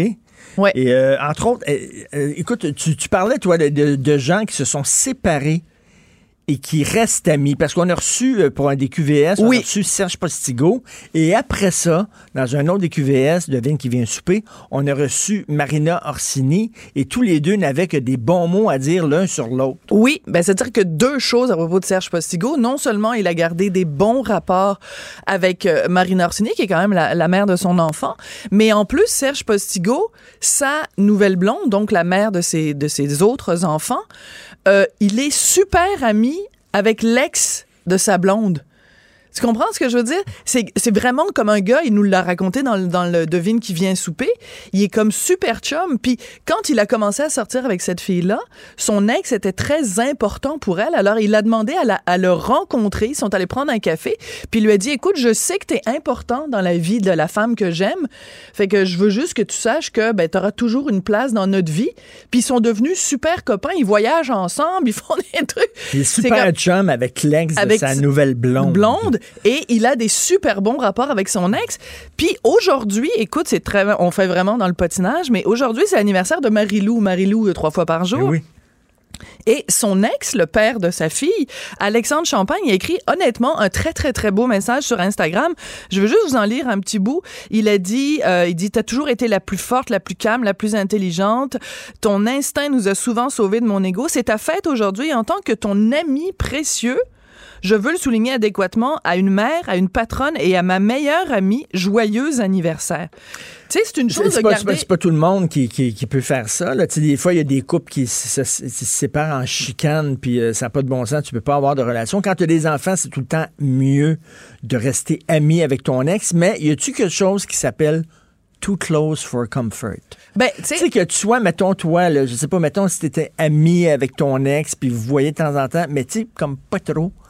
Comme pas Ben, moi, je te le dis, j'aimerais pas... Tu sais, t'as des Ouais. bons rapports avec ton ex, Oui. mais si tu me disais, ben, c'est ma meilleure chum dans la vie, puis, Puis on, va s'en super super ensemble, ensemble puis tout ça. Je te le dis, j'aimerais pas ça. Puis je pense qu'à l'inverse, toi, t'es- je sais pas, c'est, je, je trouve que ces gens-là font preuve de beaucoup d'abnégation. Tu sais, mettons Serge Possigo qui est super chum avec l'ex de sa, de sa femme et de la mère de ses enfants. Tu sais, c'est comme, moi, je passerais mon temps à regarder le gars puis à me dire, il a comme, il a couché avec la femme que J'aurais de la difficulté, tu sais, c'est comme si j'étais, mettons, euh, amie avec ton ex, je me dirais, ben là, c'est comme, je sais pas, il y a- il y, a une gêne. Moi, j'aurais une gêne. L'amitié homme-femme. Oui. OK? Là, je parlais. Je parlais à Hugo tantôt. Ah oui, tu parlais à Hugo. Hugo Veilleux, qui était à la recherche, euh, et, et, et puis un chum, un, un ami. Et euh, il me disait, lui, pendant longtemps, il était, ben, je pense qu'il était encore ami avec. là. Il était ami avec une fille, là, tu sais, puis ils sortent ensemble le soir. Elle, elle a un chum, là. Ouais. Puis ils sortent ensemble le soir, puis ils vont manger. Puis Des fois, ça peut finir très tard, puis ah ouais, le, le vin, puis tout ça, puis ils vont dîner, puis toute l'affaire. Puis là, j'ai dit, Hugo, Ouais. sois sérieux, là. T'aurais aimé ça que ça pense à autre chose. Je suis pas sûre que Hugo aime que tu sois en train de raconter ça. Oh, il dit que ça le dérange pas. OK, vas-y, fais. dérange. Ouais. Puis il a dit non, non, non. Il dit vraiment, c'est une amie, c'est une chum. Mais j'ai dit, écoute, non, mais OK, tu vas super avec, puis t'as du fun, mais t'aurais aimé ça que ça pense à autre chose. Il dit pas en tout, absolument pas. Mais il y a des lui, exceptions c'est- à la lui, c'est règle. clair, euh, tu sais, c'est comme c'est des amis, puis euh, elle, elle a un chum, puis elle peut sortir un soir avec Hugo, puis elle revient, puis tout ça. Euh, Oui, OK. je sais pas, là, ça, ça me gosserait peut-être. Moi, ça me, gosserait, Ça me gosserait. En général, mais je vais dire quelque chose qui va énormément surprendre les gens. On a une amie, toi et moi, qui s'appelle Anne-Marie Lezic. Oui. OK? Et on, on- on la voit de... Richard, il fait une face. Et euh, honnêtement, tu me dirais, mettons, il y a le dernier euh, film euh, euh, néo-zélandais sous-titré en serbo-croate qui sort. Puis toi et, et Anne-Marie, vous avez évidemment une passion commune Ben, pour toi le aussi, cinéma. comme ça, tu, tu voudrais venir avec Ben nous? pas, pas, pas le néo-zélandais sous-titré en, en serbo-croate. Non, non, On vraiment un pas. threesome. Viens-t'en avec nous, on ferait Non. un threesome. OK, là, tu me OK, dévis de ce que je voulais dire. Si tu sortais un soir, ben, tu l'as déjà fait à un moment donné, un soir, t'es sorti avec euh, Anne-Marie. Ah ouais? Ben oui, vous êtes, ben, Non, mais tu t'en souviens clair, pas. c'est clair. Bon, ben De là. toute façon, elle n'a rien qu'intéressé aux millionnaires. Fait que déjà, moi, je suis, écarté déjà. non, c'est les multimillionnaires. multimillionnaires. Fait que même si tu te rendais au million, tu n'y arriverais pas, tu n'arriverais pas à l'intéresser. Non, mais ce que je veux dire, c'est qu'il y a des fois des trucs qui sont comme des évidences. Il y a Non, des non, mais- personnes, je le sais qu'Anne-Marie, elle te mettra pas la main dans le pantalon. Mais tu sais, je, je suis peut-être. Je pense qu'on peut me citer là-dessus. C'est pour ça que les filles ont des amis gays.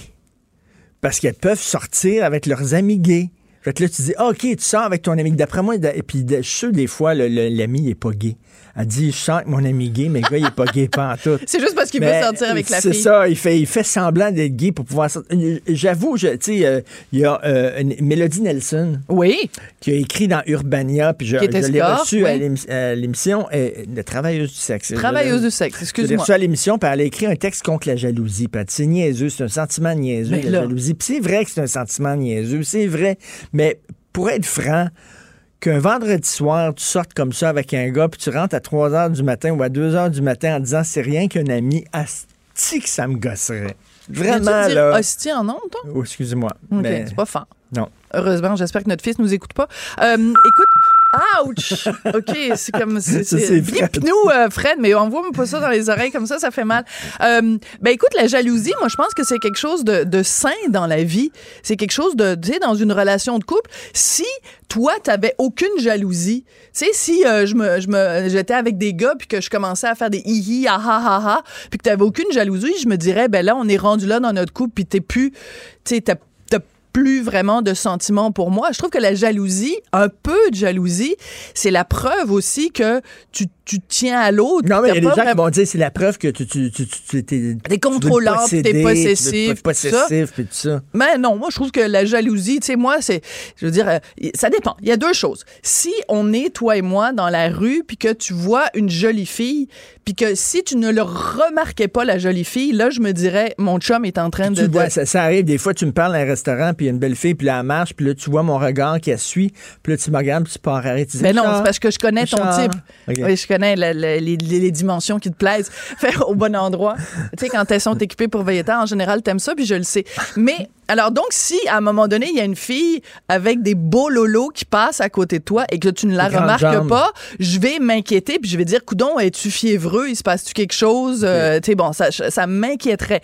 En même temps, s'il y a une fille qui passe, puis que tu la dévisages, puis que ça devient insistant, mettons, a- là, ben, c'est sûr que je serais jalouse. Si Voyons on va dans un événement, plus, puis bon, il y a une fille qui nous parle, puis tout ça, puis je suis gentil avec elle, puis je suis courtois, puis tout ça, c'est une chose. Mais si, si- la ligne est fine entre être gentil, puis tout ça, puis flirter. Oui. On, on a-tu le droit de flirter rien que pour flirter, Non. rien que pour le fun, Non. rien que pour... Non, rien- Martineau. Rien que pour tester Non. son charme, mais ça ira pas plus loin. Non. Rien pour dire... Ah, ça ira pas plus loin. non, rien pour dire, ah, tiens, j'aurais pu, puis c'est tout. Puis je dis non, Je finalement. te le dis tout de suite, tu sais. c'est non. Puis là, tu rentres, puis ça renforce ton ego. Mais as-tu entendu ce que j'ai dit? Je pense que j'ai dit plusieurs fois le mot non. Non. Quand- sans, sans, sans oui, c'est non. Un là, petit flirt comme non. ça, là, qui porte pas non, en conséquence. Non, Martineau, non. Et si jamais tu me dis que tu sors avec Anne-Marie Lezic puis que tu veux tester tes affaires, puis tout ça, je vais, je vais arrêter ça tout de suite, cette affaire-là. Mais ce que je veux dire, c'est que tu on revient au début, l'idée que le- le- la possibilité d'une amitié entre gars et filles.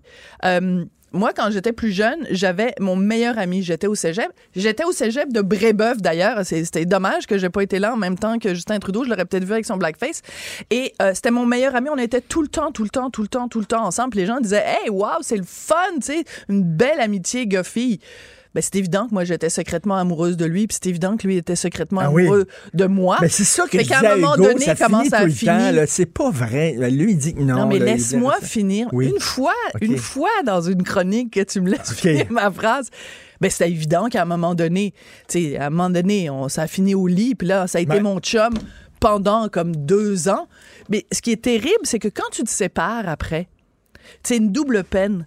Parce que tu perds ton chum, puis là, c'est sûr, t'as de la peine d'amour, mais en plus, c'était mon meilleur ami. Fait que j'ai eu une peine d'amitié en plus d'avoir une peine d'amour. Ça, c'est dur. Ça, c'est dur. Euh, écoute, euh, l'amitié aussi, tu sais, es-tu obligé d'être ami avec mes amis? Ah, ça, c'est une super Es-tu obligé d'être ami avec les amis de ton conjoint, de ta conjointe? Tu des fois, tu peux avoir des amis en disant, non, elle, regarde, euh, venez super à la maison, elle me tape ses nerfs, allez donc super au restaurant. Mais, Ou dans un couple, tu sais, quand on est amis avec un autre couple, et mettons, toi et moi, on s'entend super bien avec le gars, puis moins avec la fille, ou on s'entend super bien avec la fille, puis on trouve que le chum qu'elle a ramassé... euh, C'est pas super intéressant. Ça, ça devient difficile parce que là, tu dois faire des choix. Tu dis, Ouais, tu, ben peux là, pas, tu peux pas avoir un, un des deux à souper. Tu es obligé Ben, tu peux pas t'es lui dire, laisse ton chum à la maison. T'es obligé de avec sa blonde, sa, sa blonde, elle te tape ses nerfs, ou, ou l'inverse. là. Oui, puis une chose qui est vraiment dérangeante, là on dévie un peu, mais c'est pas grave. Quand tu reçois du monde à souper et que euh, on est, on reçoit un couple et que le gars s'adresse à toi, puis vous avez des conversations intellectuelles, intelligentes, vous parlez de l'actualité, puis que la fille, elle me fait juste me parler des enfants, puis euh, et ça, Oui, ça me tombe Non, tellement non, ça, sur ça les nerfs. Ah mon Dieu, tu Ça revient, là, moi, je parle avec le gars, là, puis on parle de plein d'affaires, d'actualité, tout ça, puis là, la fille, elle te parle en moins les bébés, puis tout ça, puis Ah, toute l'affaire, elle a une ton fils, puis conversation de l'école, moment. comment ça va? Écoute, je déteste, j'ai l'impression d'être réduite à ma plus simple expression de, tu sais, t'es là pour veiller, là, c'est vraiment... À quel jour tu fais le lavage? C'est ça, la question qui tue souvent dans les. À quel- Toi, là, lundi ou jeudi soir? Quel Ouais, jour tu c'est vrai. Et l'épicerie. Et l'épicerie. Ouais, c'est toi. non, mais tu sais, c'est. Puis en plus, puis pendant ce temps-là, j'entends de mon oreille droite, moi, que les gars sont en train d'avoir une conversation, puis de parler de politique, puis parler d'actualité, puis parler d'affaires, tu sais, de, de, d'affaires publiques. Puis là, moi, je suis pognée à parler des enfants. Il n'y a aucune Non, non, ça. conversation Puis il y en qui a, il y en a qui sont plus. comme ça, les Oui. filles qui parlent rien que d'affaires de, de, de, de moments. Fait que Ça, dans ce temps-là, l'amitié est difficile parce que tu sais que la prochaine fois, tu vas inviter le couple, puis que moi, je vais être pognée à parler de, de, de couches, puis de, de lavage, puis que vous, vous allez avoir des conversations intéressantes. Tu sais, on parlait de fidélité, là, ça, me, ça, me, ça me pop dans la tête On comme a ça. de fidélité, non? Oui, ben, Ah. je parlais de, de, de jalousie. De Excuse-moi, de, jalousie, ouais. jalousie, pardon. Mais je, je me dis, Puis tu sais, c'est la mode ces temps-ci, la bisexualité, puis les filles qui sont bon, qui, qui- qui explorent. Non, mais je me dis. qu'on parle d'Anne-Marie Leduc? Non? Non, non, non, non. Fred et Hugo, il me semble que moi, si j'apprenais que ma blonde Ah. m'avait trompé, elle avait eu une histoire d'un soir avec une autre fille, je- tu sais, je dirais, ah, ben, tu sais, elle y a offert quelque chose que je peux pas y offrir. Je peux pas offrir ça, là. Tu sais, t'es allé- tu sais, c'est comme si est avec un gars, ben voilà donc, qu'est-ce que lui peut y offrir que moi je peux pas y offrir? Qu'est-ce qui se passe, là? Mais la fille, mettons, elle a un trip d'un soir avec une fille, puis elle me dit, ben, je t'ai trompé avec telle fille. Bon, je peux- je suis pas sûr que je déboucherais le champagne. Vraiment, je dirais, pourquoi tu m'as pas appelé? Puis deuxièmement, je peux-tu avoir des photos? non. Mais il me semble que ça... La prochaine fois, dis-moi-le. Oui, c'est ça. Ouais, ouais, c'est ça, là, il me vraiment. semble, là, mais l'inverse, tu sais que l'inverse n'est pas vrai. Sais, moi, je te dirais pas si tu me disais je- que, tu m'as trompé avec un gars. Ça arrivera pas, je te dis tout de suite. Là, mais- Oui, mais enfin, tu sais, on parle pour Ok, on parle pour parler, On là, parle pour parler parce que là. moi non plus, ça n'arrivera jamais que je te laisse pour une femme. Là, je veux dire, Je veux pas soyons que tu me sérieux. laisses, là. là, je te dis un fling. Un fling, mais toi, Ok, tu me dis que ça te dérangerait moins. Moi, je pense que c'est pas la question de savoir si la personne avec qui je t'ai trompé a ou n'a pas d'appendice, euh, tu sais, Peigné. peignant? La question, c'est de savoir, moi, c'est toujours ça, puis je, je veux bien Elodie Lesson, son affaire de jalousie, c'est si tu as une relation avec quelqu'un et qu'il y a rien, que c'est comme un coup de foudre, excuse-moi, là, mais c'est quand c'est un coup de foudre, c'est moins drôle. S'il y a des sentiments puis qu'il y a un attachement, je pense que c'est ça qui rentre dedans. Je dis pas que si tu me trompais, moi, ça je serait pas grave, Moi, je là. suis jaloux, je le dis. Là, tu sais, Ben les gens qui disent non, non, non, je suis pas jaloux. Non, non, fuck off. Là, tu sais, c'est comme. Viens, ça- tu- ça- tout à l'heure, t'as dit esti, puis là, tu dis fuck off, Martineau, ça- on est dans le monde, Non, là. non, mais que tu sortes un soir avec un gars, ça me, ça me gosserait. Puis, euh, tu sais, ah oui, j'ai une relation, mais tu sais, il n'y a, pas de. C'était rien physique, c'était pas. euh, Non, mais oh, les gens c'est- qui ont des relations ouvertes, on le dit-tu, là? Je veux dire, écoute, Ça sérieusement, pas. là. Je comprends, Mais- non, mais je, je- je comprends pas ça. prétendent que ça marche, pas. puis là, à un moment Il y en donné, a un ça- des deux qui souffre plus que l'autre. Ben, Il y en a évident. un des deux qui souffre plus que l'autre. Simone de Beauvoir, Jean-Paul Sartre, il y avait une relation ouverte, ça la faisait suer. Elle, elle détestait ça, elle aimait pas ça. Ben, des fois, elle, le fournissait, lui, en chair fraîche, là, parce qu'elle Oui. servait d'abord. Tu sais, c'était vraiment, il y a des, des livres qui ont été écrits pour dire à quel point c'était une prédatrice sexuelle. là. Oui, oui. Elle a eu des relations avec des, des- des jeunes filles d'âge mineur. Elle je veux les dire- refilait, elle les refilait elle- donc, elle les, elle, les, elle les utilisait, puis après ça, elle les refilait euh, Là, la là, chair c'est fraîche. Là, on s'en va- on s'en va à- loin à de notre sujet, là. Oui, mais c'est ça qui est le fun dans une conversation. Tu me dis ça bien. tout le temps quand je On- dévie. On, on soupe ensemble du ce sujet? soir? Je sais pas. On est ensemble? Ça dépend. On invite-tu Anne-Marie? OK, on s'en va tout de suite à la pause. Ah, On t'écoute tantôt. Sophie. Oui, merci.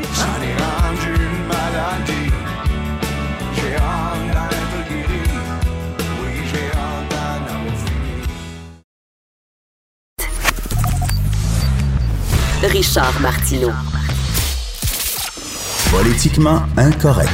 Cube Radio. Alors, comme tous les vendredis, mon chum François Lambert, ben, il va se baigner, premièrement, puis après ça, il vient nous voir, puis on lit le journal ensemble. Salut, François. Salut, Richard. Hey, euh, je t'ai croisé à deux, trois reprises avec ta douce, une Oui. très jolie fille, euh, le, le fun, brillante. euh, mettons, elle, elle- elle a un ami de gars. Oui. Puis elle sort un soir, souvent, de temps en temps, avec son ami de gars. Oui. Ça te gosse-tu? Ah, ça me Dis-le. gosse bien raide. Ah bon, ben parfait. Ça, ça, ça me gosse. Hugo comprend pas. Hugo, il est là, puis il fait des faces, l'autre bord dans la console. Il comprend pas que ça peut nous gosser. Ben, mais tu sais, c'est arrivé euh, en toute transparence quand je sortais avec Valérie. Elle avait un ami de gars. OK, Valérie. Valérie Taillefer. Et son, cet ami de gars-là me tapait ses nerfs. Je trouvais que c'était un menteur.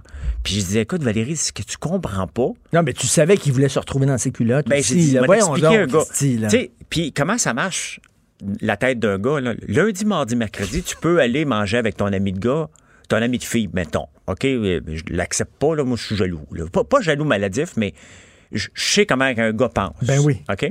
Puis si tu rajoutes du vin un petit peu, ben il pense de moins en moins. OK?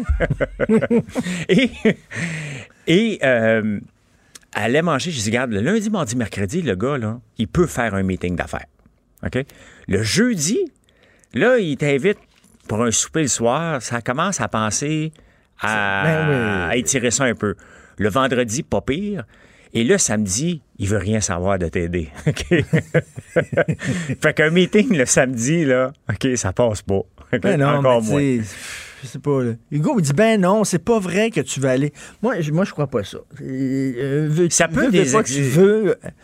Tu veux passer à autre chose après, là, à moins que vraiment elle t'intéresse absolument pas là, physiquement, la fille, mais zéro pantoute, zéro point barre. Ouais. Là, peut-être que bon. C'est ce qui voudrait dire que ta, ta, ta blonde accepterait que tu aies soupé avec une fille qu'elle trouve moche, puis elle dit, OK, c'est correct, tu peux aller souper avec, et ça, elle, elle représente pas un danger. Non, mais il y, a- il y a toujours, ben pourquoi? Tu sais, pourquoi? Moi, je n'irais pas manger avec une fille un samedi soir dans un restaurant, là. Là, En étant en non. couple, je le ferais pas. Ben non. Donc, pourquoi des Il y, a des, il y a des soirs, il y a des jours. C'est-à-dire que même, lundi, mardi, c'est correct, mais pas samedi soir. Ben là, le- les meetings, pour moi, le mettons, tu es en meeting, ça se passe le midi. Moi, j'en ai pas de meeting le soir, là. mais c'est pas un meeting, pas. c'est un ami. Là. C'est un, elle sent qu'il y a un ami. Oui, mais ça marche pas. Il y a toujours C'est un pour moment qu'ils ont inventé, ils ont inventé l'ami gay. Oui, exactement. Tu comprends? L'ami gay, c'est ça. Oui, mais il- il- il- le gay était tiré des fois, hein? Je pense qu'il est gay. Mais moi, je suis- je suis sûr qu'il y en a que c'est faux totalement. Là. Dit, Ah, il est gay, mon ami. Là. Oui, oui, oui. Tu sais, mais je pense Hugo, Hugo nous trouve vraiment, là, il trouve qu'on est des hommes de caverne. Il Euh, comprend pas qu'on a ces relations-là avec les femmes. Ben, euh, écoute, on- au moins, on est honnête. Mais la jalousie, les gens qui disent, moi, je suis pas jaloux. T'es pas jaloux, tu ça veut dire que tu t'aimes pas ta blonde. Je pense que si t'es pas jaloux. Je, je parle pas ja- pas, pas jaloux, mais la diff, là. Pas, pas jaloux, c'est ça, là. Tu sais, elle parle avec quelqu'un, c'est qui? Prends-moi, arrache ton téléphone. Là, Ben c'est malade. ben non, là. ben non. Mais de pas dire, t'es allé avec lui, mais pourquoi? Puis de poser des questions, Ah. c'est que tu t'en fous un petit peu, là. Un petit peu. Un petit peu. On lit le journal. Ben, vas-y, mon ami. C'est bien, on lit le journal. OK, page 3. Oui. Le suspect, Je le vol- savais que t'étais pas moi de l'amener, celui-là. C'est pas à cause de la Lamborghini, c'est pas ça. Mais moi, le suspect dans le vol des données de Desjardins. Oui. OK, le gars, il roulait en grosse Lamborghini. Ça, j'adore ça parce qu'on a tous vu des films de bandits, des Oui. films policiers. Qu'est-ce qu'ils disent, les films policiers? Qu'est-ce qu'ils se disent, les bandits? On va faire un vol de banque. Oui. Puis là, changez pas vos habitudes. Danse sous ton argent. Pendant deux ans, commence pas à acheter une maison luxueuse, puis soudainement, à te promener en Lamborghini, parce que les, ça, il y a des soupçons. Les gens vont dire comment ça se fait que. Ça, c'est un, c'est un bandit niaiseux. Oui, un bandit tata. Le gars, il a fait du fric, il a vendu les données. Tout de suite, il s'est acheté un gros char. Ça, là, son gros char, c'est écrit dessus Je suis coupable. Ben, c'est bien évident parce que. C'est niaiseux. C'est c'est vraiment. Le, le, le- tu sais, les Darwin Awards, a- sur Twitter, je, Oui. je- je m'amuse à suivre. J'écris presque plus rien sur Twitter parce que c'est juste de la chicane, mais je suis les Darwin Awards parce que c'est divertissant. Ça en est un cas de Darwin Awards. Tu sais, tu vas faire. Pour acheter une Lamborghini, c'est 350 000 Il faut que tu aies de l'argent à rien faire. OK? On en a parlé souvent. Donc, ce gars-là qu'on connaît pas, qui arrive, qui se présente avec une Lamborghini, qui est obligé d'emprunter à son frère, en plus, quand on lit l'histoire. Gars, il travaillait chez Desjardins. Non, lui, il travaillait pas chez Desjardins, lui. Ah non, non, non, OK, c'est celui, OK. c'est Mais pour avoir sa Lamborghini, parce qu'il voulait flasher, il est obligé de demander à son frère de lui prêter de l'argent pour le cautionner pour qu'il puisse se payer sa Lamborghini. Hey, il faut être pauvre en tabarnouche, là. Tu sais, il faut mais- être pauvre d'esprit, pas seulement financièrement, là. Mais non, mais tu sais, avec la grosse Lamborghini, il me semble que c'est tellement. Hein, hein, hein. Écoute, là. Page 4. Ben, Oui. toute l'affaire du, Oui, du blackface. Est-ce quelque chose à rajouter qu'on n'a pas entendu là-dessus? Ah, J'ai écrit là-dessus. Moi, moi, honnêtement, ça me dérange plus. Là. Le problème, c'est que c'est Justin. OK? C'est Justin qui fait la morale à tout le monde. Il s'est fait prendre les clous de baissés. C'est fait à un moment donné. Ou ça me dérange que les journalistes en parlent, c'est normal, c'est du bonbon. OK? C'est du bonbon pour tout le monde de dire on a pincé le pape. Mais surtout, il, disait. il faisait tellement chier pendant Exactement. longtemps avec ça. Tabarnouche, que c'est toi qui s'est fait pincer, qui l'a baissé. Maudit, ça nous fait du bien. Oui. Ce qui me dérange, c'est Andrew Scheer. L'âge de courir après les menteries de Justin Trudeau puis de les costumes de Justin Trudeau, tu veux être le futur premier ministre, élève-toi au-dessus de la mêlée. T'as raison. OK, dis-lui, le gars, il a dit Justin Trudeau nous a menti. Oui, Justin Trudeau est un menteur, tout le monde le sait maintenant. Il nous a menti dans SNC Lavalin, il nous a menti avant. L'affaire qui me dérange avec les conservateurs, là, puis pourtant, je, je, je devais Ils ont l'air desperate. Ils ont l'air desperate. Complètement desperate. Ils, ils- ils tapent tellement sur Justin Trudeau que tu dis, OK, c'est tout ce que vous avez à dire. Exactement. Mais pourquoi ils n'ont pas sorti ça avant ce le premier mandat libéraux? On aurait averti Trudeau, on aurait dit, hey, bonhomme, va-t'en pas en Inde faire le clown, on le sait que t'aimes ça des costumes, là. on aurait au moins sauvé ça. Mais de- qu'est-ce que tu dis? Tu, voulais, tu songeais à te présenter pour les conservateurs? Ben, l'année passée, ouais. Toi, si tu t'en vas en politique, on va aller prendre une J'y bière. vais plus OK, jamais, là, On va Richard, aller là. prendre une bière. Puis moi Richard, t'as juste là, à me lire on va à chaque jour sur Facebook, là. OK, je suis en va train de faire, François, je suis en arrête, train de faire t'es- mon, testament. On est en train de te perdre, là. Ça arrivera François, jamais. Richard. C'est un, un- Ça a passé dans ma tête un jour que je voulais me présenter en politique. Mais maintenant, j'écris à chaque jour sur la politique sur ma page Facebook et c'est un peu comme un suicide politique. Il y a, peu, il y a un peu un parti qui va vouloir m'avoir. Mais c'est ça, avec de toute façon, ça m'intéresse pas pantoute. Hey, honnêtement, Richard, là, en toute transparence, là, si je m'étais présenté sous Andrew puis je le regarderais aller depuis une semaine, là, j'ai- je, suis, je serais gêné que ce soit mon chef qui arrête pas de. Parce que- Il ment. Il a il a l'air d'un enfant qui est toujours en train de broyer à sa mère et à son père. Est-ce que tu Papa, accepterais de, de te faire, de te faire photographier en souriant derrière ton chef alors que dans, ton- dans ta tête, tu dis c'est un beau zoo? Moi, moi, j'aurais démissionné de la campagne avec Andrew Scheer en ce moment. Tout simplement, vous garde. Euh, puis, Le noir, le noir, le Justin Trudeau is not racist. Il y a un noir à, à Winnipeg. J'avais dit Edmonton tantôt, c'est Winnipeg. Il tient une pancarte. Justin Trudeau is not racist. Écoute, le, le dernier vidéo de Global News, là, il non seulement il est en noir, mais on dirait qu'il qu'il- comme il imite comme un, Ouais. un, un- un singe, un primate. C'est bien borderline. Si ça avait été Maxime Bernier, si ça avait été un conservateur, c'est pas vrai. la Ligue des Noirs qui dit il n'y a rien là, il n'y a rien là. Il a mis de la- de la- du noir à chaussure là, sur sa face, il n'y a rien là. Ben- donc, on- donc, à partir d'aujourd'hui, on peut faire ça.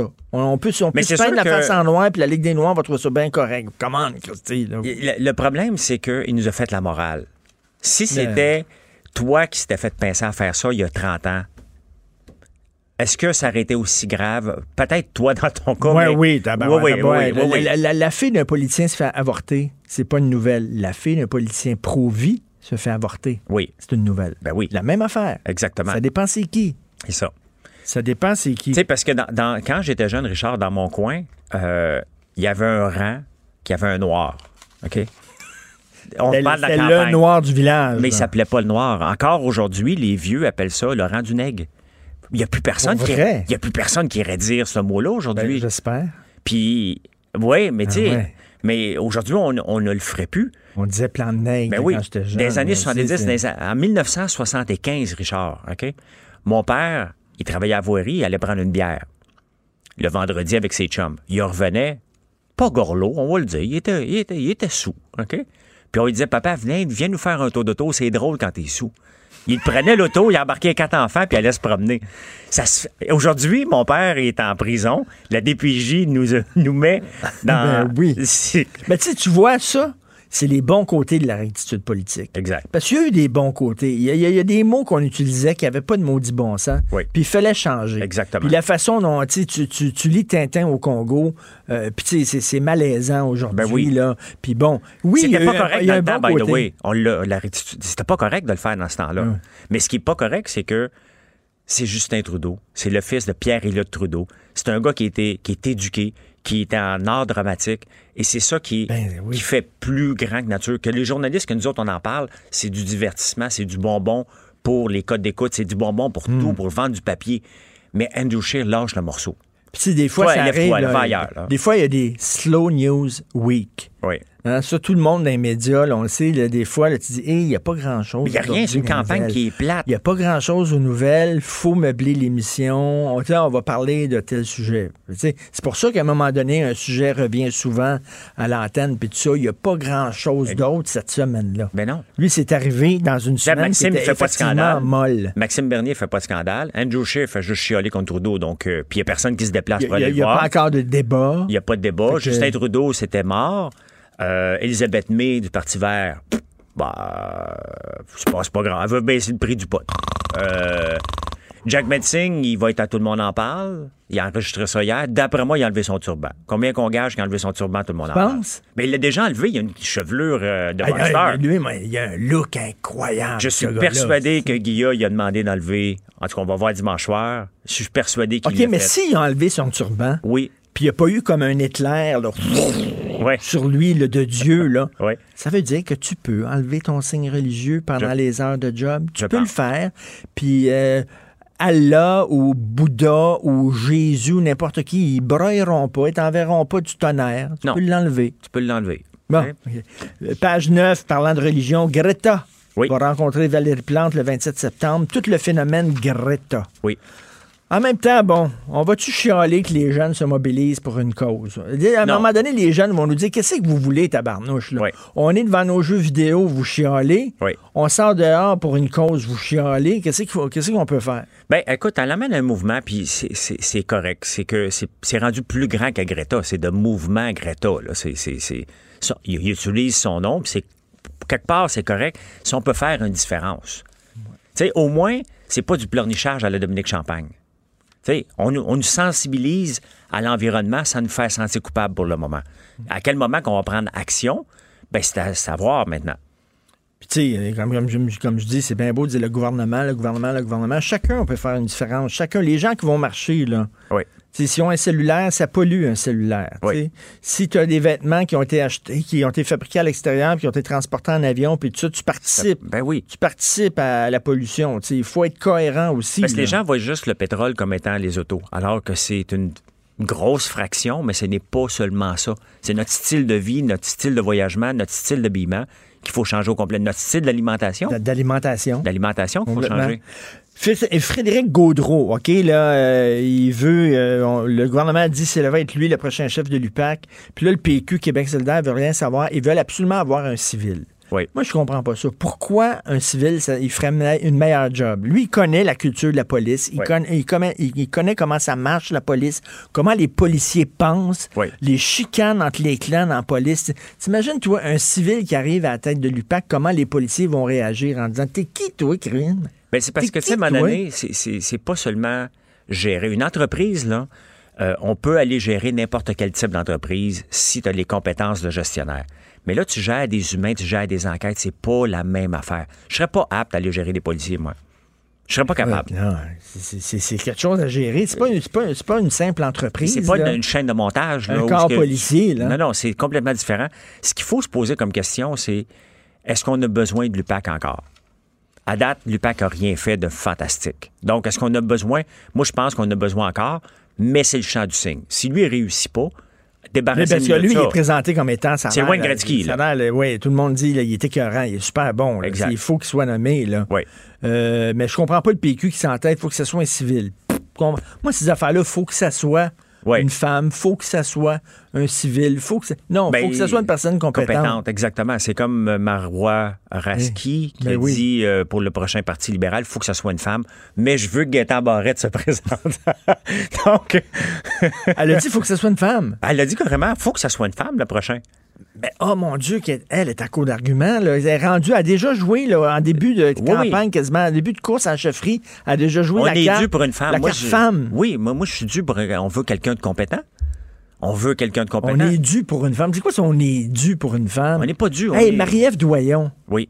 euh, chroniqueuse au journal, elle a écrit un texte là, euh, couillu, vraiment le courageux, sur euh, les boss, là, qui- les femmes boss qui, sont- qui peuvent être des Christine bitch. Oui. Puis son texte s'appelait Les crises de folle. Oui. Puis elle dit, moi, là, elle dit, c'est connu. Elle dit, moi, moi puis mes amis de filles, on a travaillé pour des patronnes. Puis je m'excuse, tu sais, parce que les, les, les, les- gens, les féministes qui disent les femmes gèrent différemment. Elle dit, je n'ai connu, moi, des patronnes qui, étaient- des patronnes qui étaient des maudites folles. J'ai connu des VP que j'ai eus qui étaient des, des, des, des spéciales en tabarnouche. Là. Des, des, des femmes? Des, ben, il y a des, des gars, Ça et des existe, femmes, mais hein. ça, ça existe. Les femmes ont. Ils ont- pas mieux parce qu'ils ont des ovaires, là. ils, ont, ils ont un style de gestion qui ils sont plus à l'écoute, sont plus patientes, mais quand ça pète une coche, ça revole en tabarnouche. Là. C'est rare que ça pète une coche. Les gars ont pète plus des coches que les femmes, dans mon expérience. Là. Mais quand que ça pète une coche, une femme en. Et Marie-Ève ça, c'est que ça devient personnel. Et Marie-Ève disait que souvent, ces femmes-là, boss, sont plus dures envers les femmes Ben oui. Qu'envers les gars. C'est évident. C'est évident. C'est quoi ça? C'est la jalousie féminine? Et Ils veulent je- montrer, ils veulent montrer qu'ils n'ont pas de parti pris, euh, qu'ils peuvent être aussi durs que les gars. Fait Ben, qu'ils c'est en- parce qu'il y ils a en mettent- ils en mettent plus. Il y a des boss qui veulent montrer qu'ils sont boss. T'as pas besoin de montrer que t'es boss. Si t'es obligé de montrer que t'es boss, c'est que t'es pas un bon leader, t'es pas une bonne personne à la bonne place. Un bon leader, ça. ça, ça- ça- t'es- pas obligé de. un bon leader, c'est- que toi, tu travailles fort, puis le gars qui te regarde travailler fort va travailler fort. C'est Ouais, ça, là? Exactement. T'as pas besoin de crier, t'as T'as pas, besoin, de mais c'est vrai que Tu Marie-Ève. par l'exemple. Oui, puis Marie-Ève a raison, je l'ai vu. Euh, certaines femmes ont tendance à être plus bitch avec d'autres femmes. Et Ça, Ben il faudrait demander à un psychologue là, pour euh, quelle est la raison de ça, là, mais c'est un fait. Page 20.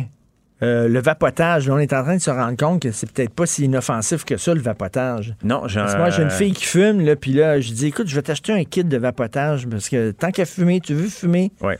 va t'acheter du vapotage, ça va être moins, moins, moins, cher, euh, moins, moins dommageable, mais ça a l'air, que non. J'ai envoyé ça à un, un de mes garçons qui vapote. Ah, t'as un gars qui vapote. Oui, oui, il voulait être cool à 16 ans. Toi, t'as jamais vapote. touché une cigarette, tu me disais. hein? J'ai fumé en cachette à 11 ans une cigarette et mon frère m'a menacé tout l'été. Il fait, il- mon frère, puis je l'ai écrit hier, il a fait exactement ce qu'Andrew Shea fait avec Justin Trudeau. Ce qu'il a fait, il m'a pogné à fumer, puis là, lui a dit Attends un peu, ça, c'est de l'information importante et je peux la monnayer, cette information-là. Le salaud. Oui, le salaud. Fait que pendant un été, j'avais fumé avec ma soeur puis mon cousin.